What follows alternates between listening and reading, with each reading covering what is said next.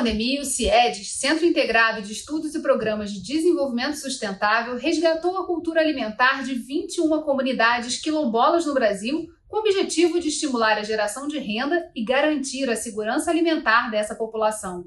O projeto Pessoas e Negócios Saudáveis integrou ainda as colônias de pescadores e as pessoas em situação de vulnerabilidade social, Baseado no tripé entrega de comidas, empreendedorismo e fortalecimento de bases comunitárias, essa iniciativa possibilitou a geração de emprego e renda e amenizou a fome nessas regiões. Vamos conhecer essa história no Rio em Foco que começa agora.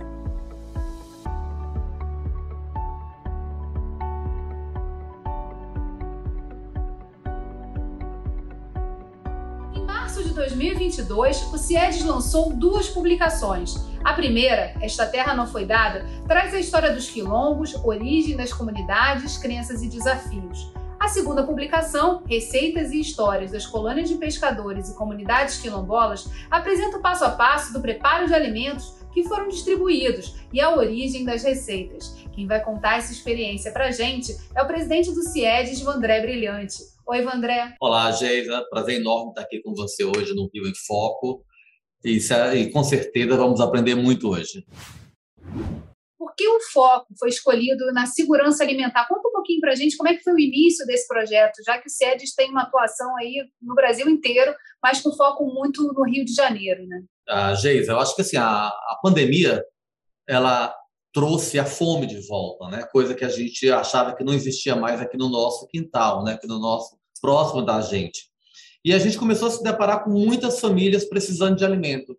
E é isso mais surpreendente ainda, a gente se deparou com colônias de pescadores e quilombos, que a gente acha que praticamente não existe mais aqui no nosso estado, em situações muito precárias. Então, convocamos uma rede de parceiros, a Aquilerge, Associação uh, de Quilombos, remanescente de quilombos aqui do estado do Rio de Janeiro, e a Shell, e junto com outros parceiros iniciamos uma atividade de levar comida para essas pessoas.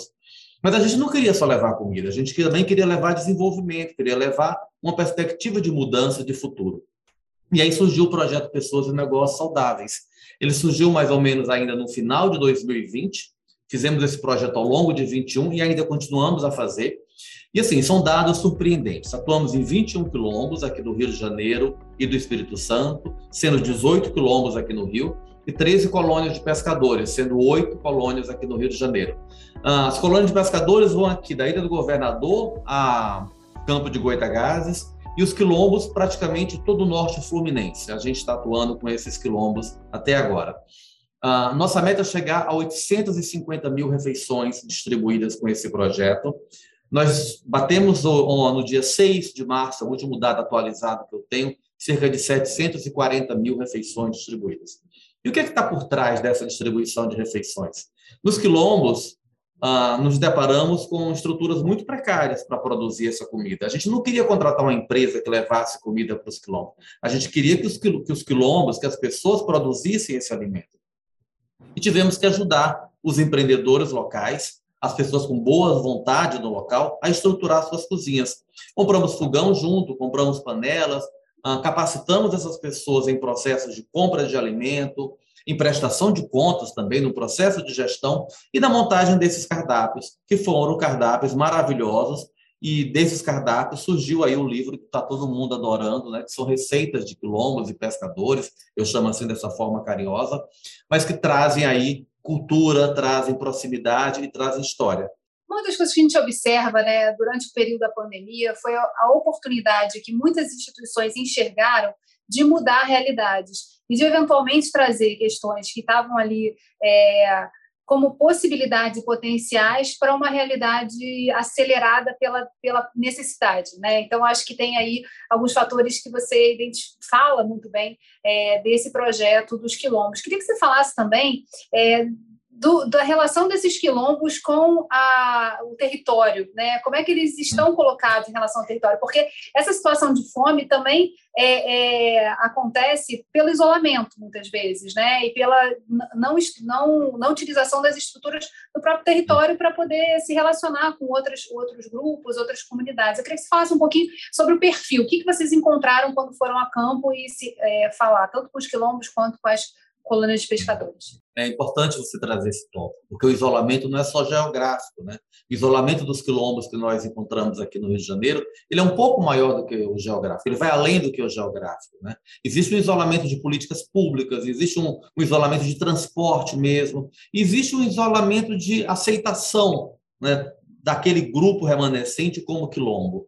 Então, esse conjunto de isolamentos conformam aí essas comunidades, essas 13 comunidades aqui no Rio de Janeiro, muito especificamente, em com cenários muito desafiadores. Como é que a gente pode promover mais políticas públicas, especialmente educação, ah, saúde e transporte, né? porque há o isolamento geográfico. Essas pessoas não conseguem produzir, no, no geral, 100% produzem alimentos, numa agricultura familiar, e muitas vezes não conseguem escoar esse alimento. Então, acho que esse é um dos principais problemas que nós encontramos, é o escoamento do alimento.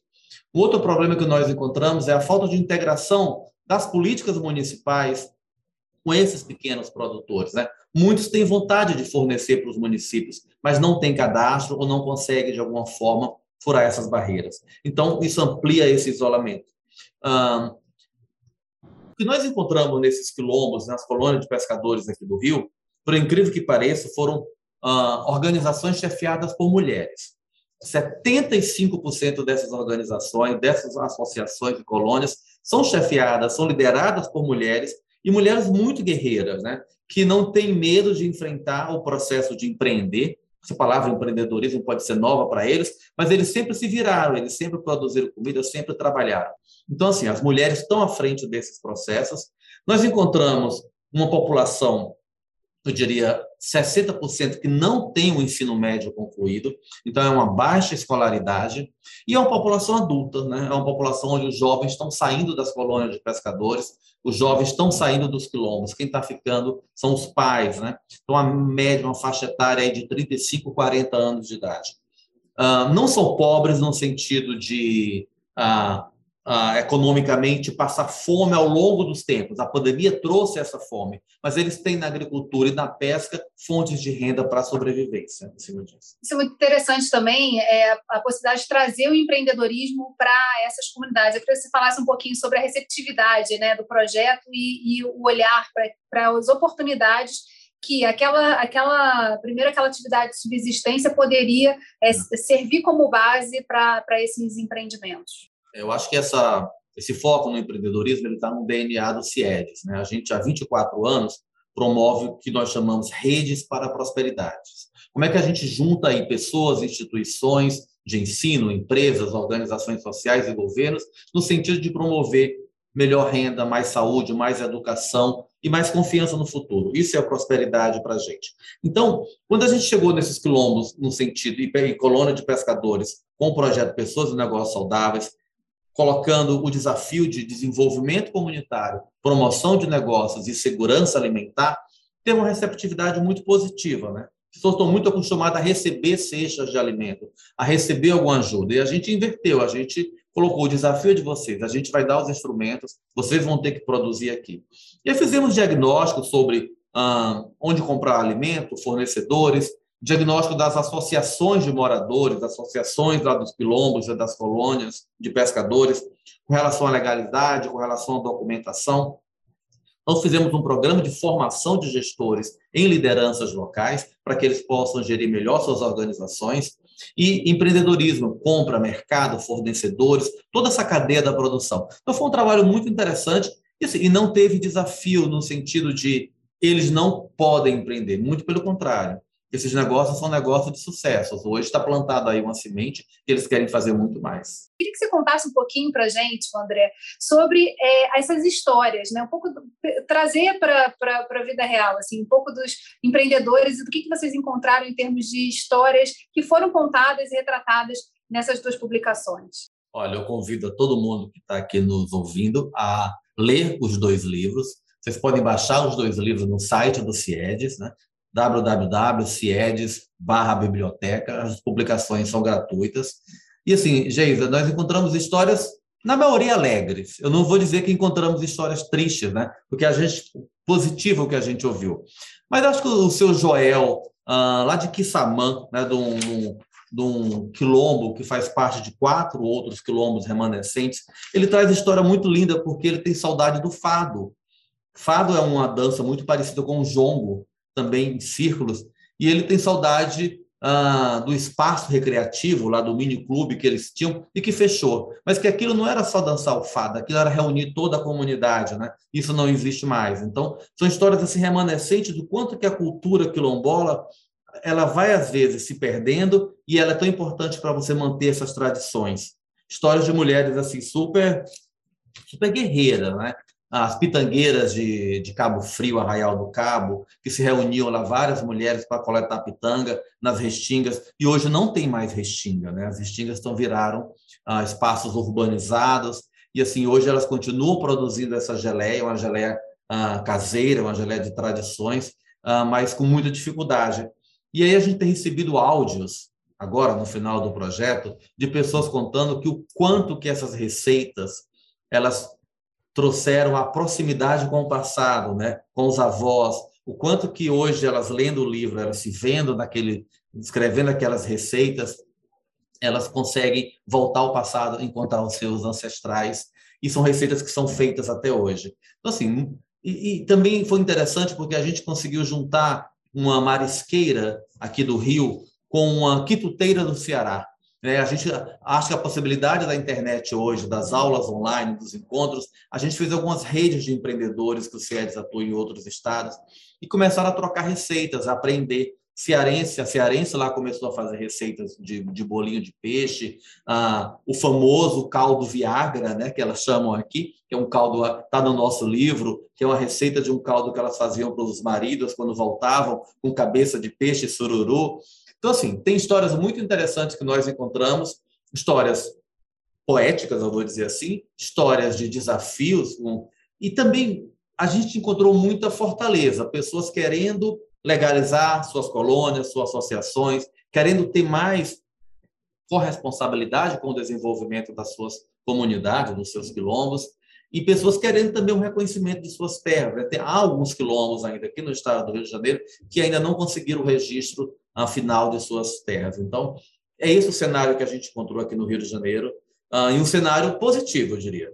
Em relação a essa questão das tradições, muito se fala né, do potencial do turismo rural agora com a pandemia, né, da possibilidade do, principalmente dos fluminenses, né, dos cariocas, olharem para o seu interior, olharem para o que a gente tem aqui, né? O pessoal costumava muito sair para outros países, para outros estados, mas com, com a pandemia, esse, essa coisa do turismo rodoviário, de você poder conhecer um pouco mais da história, e o Rio de Janeiro tem essa, esse potencial, né? De, de ter aqui toda a história do Brasil reunida no nosso é, muito perto da gente, no nosso uhum. interior. É, e o resgate dessas tradições acaba também gerando um ponto de interesse turístico, né, de você poder contar essas histórias. Também nesse processo né, de resgate da, das receitas, é, das histórias que estão por trás disso, das saudades é, que, que esses, desse, esses é, participantes do projeto contaram e relataram desses livros. Eu queria que você falasse um pouquinho sobre a possibilidade do dia seguinte, né? de uma vez estruturado uma cozinha, é, de uma vez feito todo esse trabalho de produção, isso poder virar também para o atendimento e para e fazer com que mais pessoas aqui do estado do Rio de Janeiro e de outros, de outros lugares conheçam né, o que a gente tem aqui de história é, que, que, se perde muito facilmente com a urbanização e com outros processos econômicos também. Né? Geisa, quando eu falo para os meus amigos que a gente fez um trabalho com 21 quilombos, as pessoas acham que a gente foi para o Maranhão, para o Pará, sei lá. As pessoas não têm a, a, a noção né, de que existe ainda muitos quilombos remanescentes aqui no nosso estado, na nossa região. Ah, e aí, são quilombos muito simples, né? Que alguns se misturam com áreas urbanas, mas 90% ainda, 80% ainda está na área rural, e apresentam um turismo bucólico de, de tradições, de danças, uh, um turismo de agricultura rural. Acho que isso dá para a gente explorar muito. E o que a gente conseguiu ver é que tem caminhos para isso, né? Eles, assim, os negócios criados e apoiados nesses quilombos e nas colônias de pescadores miram eu diria 100% miram possibilidades com o turismo, seja através do alimento, através da produção de geleias, ou receptivo mesmo de turistas para ir conhecer suas atividades. o quilombo de Machadinho, Machadinha, perdão, em Quissamã, ele tem uma estrutura já com restaurante montado para receber turistas, receber visitantes. Hoje está desativado por conta da Covid, mas assim, está antenado com esse processo e quer começar a fazer um turismo rural. E o que a gente mais viu hoje, analisando que, assim, o impacto que a gente leva, o legado que a gente carrega desse trabalho com as colônias de pescadores e com os quilombos, foi a coletividade dessas comunidades. Impressionante, né? A, a, a necessidade de não deixar ninguém para trás, né? especialmente nos quilombos. Né? Muitos quilombos eles precisavam de 200, 300 refeições por dia e a gente tinha uma cota de 100 refeições. Então, e alguns dividiram essas refeições, faziam rodízio de famílias que recebiam isso. Porque ao receber uma refeição, não é só necessariamente para quem está passando fome, mas ele deixava, sobrava um dinheiro também para trocar uma lâmpada, sobrava um dinheiro para também fazer um conserto no telhado, já que estava recebendo o alimento. Mas as comunidades mapearam, eles fizeram o diagnóstico, eles cadastraram as pessoas de uma forma muito organizada. Então, esse senso de coletividade foi muito forte que a gente encontrou, e isso acho que é um grande caminho para negócios de sucesso. Esse ponto da, da, que, você, que você trouxe agora no final, da solidariedade, que eu acho que, é, que, que é, cria a possibilidade do dia seguinte, né? É um projeto, um projeto tem começo, meio e fim, tem um objetivo a ser alcançado, tem a entrega, que é o livro, mas também a gente fica sempre naquele desafio, beleza, mas essa, a expectativa que é criada né, no grupo é, acaba, acaba é, gerando aí outros movimentos, a possibilidade de conectar. Esse trabalho e esse, essa conexão que vocês fizeram, CIEDES, com outras instituições que vão poder dar continuidade a isso, né, fortalecendo, é, enfim, fechando novas, novas, novos nós dessa rede. Queria que você falasse sobre isso, é, Vandré, sobre Sim. também essa atuação no dia seguinte, da preocupação é, de, de, de que esse não seja um projeto que acabe com a publicação dos livros, mas que seja só uma porta aberta para outras instituições também agirem, próprio governo, né? E aí é bom falar do papel do poder público nesse processo. Vamos lá. Eu acho que a gente consegue é, assumir esse desafio como o desafio do CIEDES, porque acho que faz parte da nossa história. Desde o nosso início, a gente trabalha com periferia, trabalha com comunidades menos favorecidas. E os quilombos e colhões de pescadores não são diferentes né, desse processo que a gente vem atuando. Então, essa solidariedade que nós encontramos, essa fortaleza de mulheres, especialmente, e esse coletivo organizado querendo um futuro melhor, ele vai ao encontro do que a gente está promovendo. E aí buscamos parcerias. A Aquilerge é uma parceira de primeira hora, né? Ela tem todo o conhecimento, o respaldo com os quilombos, ah, empresas que são parceiras do CIEDES. A gente está convocando essas empresas para pensar como, como, como tornar, regar melhor essas plantinhas que nós plantamos. Né? Nós plantamos aqui algumas plantas que elas estão crescendo e têm grande potencial para se desenvolver. Então, estamos apresentando o resultado, tem um, há um diagnóstico também do projeto, um diagnóstico mais técnico das necessidades de políticas públicas envolvendo aí não só negócios, mas saúde, educação e transporte, a gente vai encaminhar isso para cada gestor dos municípios, no sentido que eles possam conhecer melhor esses quilombos. A gente está usando nossa rede de parceiros também para convocar no sentido de é possível a gente criar um fundo que possa apoiar esses negócios, né? para pensar em algumas novas ah, fortalecimento de negócios nessas comunidades, ah, de uma forma agora visando um futuro, não só nesse momento de pandemia, mas olhando para frente e agora, como é que vocês vão empreender de uma forma mais constante? E outro ponto importante também é essa questão da conectividade. Hoje você pode até estar territorialmente organizado, mas se não tiver na internet, muitas vezes as pessoas não vão reconhecer ou conhecer ou ter a oportunidade de saber que ali tem uma, algo a ser visto, algo de interesse. Queria ver, saber com você sobre essa questão assim é, do acesso à internet, do quanto isso pode ser também, na sua opinião, um ponto de, de continuidade desse projeto? O acesso à internet foi fundamental durante a Covid e eu acho que vai ser fundamental pós-Covid, porque os quilombos estão em, em regiões muito distantes. Ah, o sinal não é bom, né? é um sinal muito fraco, mas permite uma comunicação mínima entre nós aqui e a rede de quilombos e a rede de colônias de pescadores. Então, se não tivesse internet, a gente não teria implementado esse projeto da forma que foi ah, trabalhando com mentores, né, com pessoas que trabalham em grandes empresas, sendo mentores de quilombolas, mentores de pescadores, integrando quilombos daqui com pescadores, e pescadores daqui com pescadores do Nordeste. Então, assim, a internet foi fundamental nesse processo e ela vai ser. A gente acredita que esse modelo híbrido ele vai permitir que a gente possa estar tá, conectando, integrando saberes de uma forma aí mais eficiente, sem dúvida, ah, positivo nesse momento aí de Covid.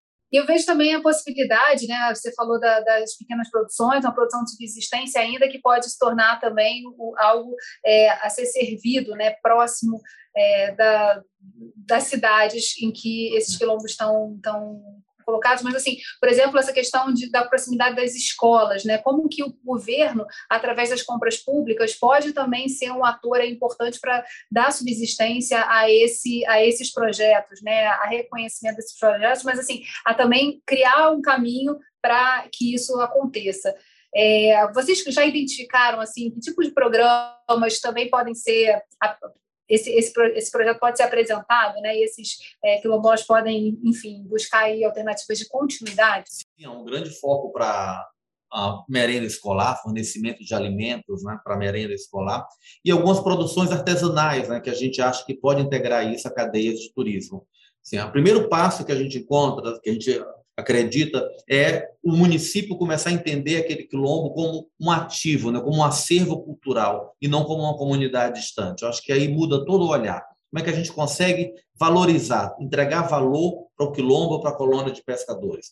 Integrar valor para essa questão da coletividade, da comunidade, da ancestralidade, né, do que eles têm para contar.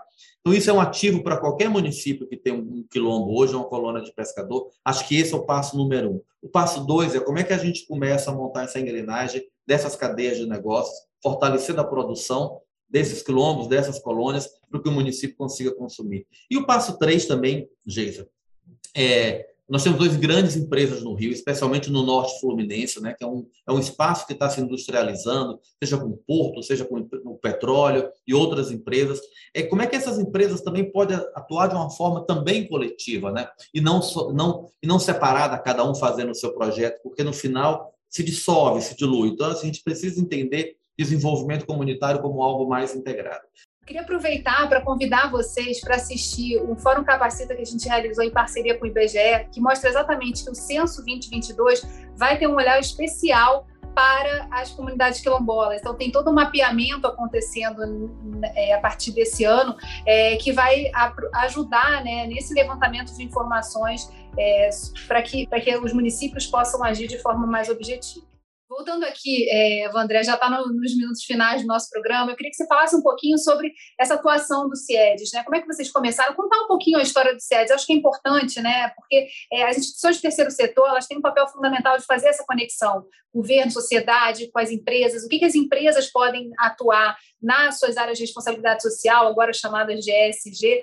Eu queria que você falasse um pouquinho da atuação e de outros projetos que vocês tocam, até para que, que o público aqui da TV Alerj possa conhecer um pouco mais vocês. Claro, Geisa. Há 24 anos eu sou um dos fundadores do CIEDES e a gente surgiu muito preocupado em como levar ferramentas para gestores comunitários para que eles pudessem apresentar propostas para o poder público, apresentar propostas para empresas de uma forma muito autônoma. Daí surge o CIEDES, nosso DNA é o empreendedorismo social dentro de comunidades, e a gente expandiu em quatro áreas. A gente atua fortemente em educação, porque a gente acredita que isso é basilar. Então, montando programas educacionais, reforçando processos pedagógicos.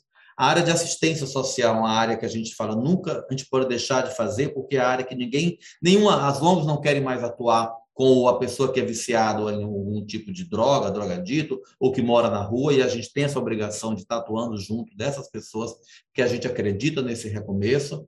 Empreendedorismo, Uh, e engajamento cívico. Essa é uma área do CIEDES que eu valorizo muito, porque é uma área que chama a população para a sua responsabilidade também. Não adianta só cobrar do governo que ele desenvolva políticas públicas, tem que cobrar também do cidadão o seu exercício da sua cidadania. É isso que a gente aposta, e aí para isso temos feito diversos programas com jovens de todo o Brasil.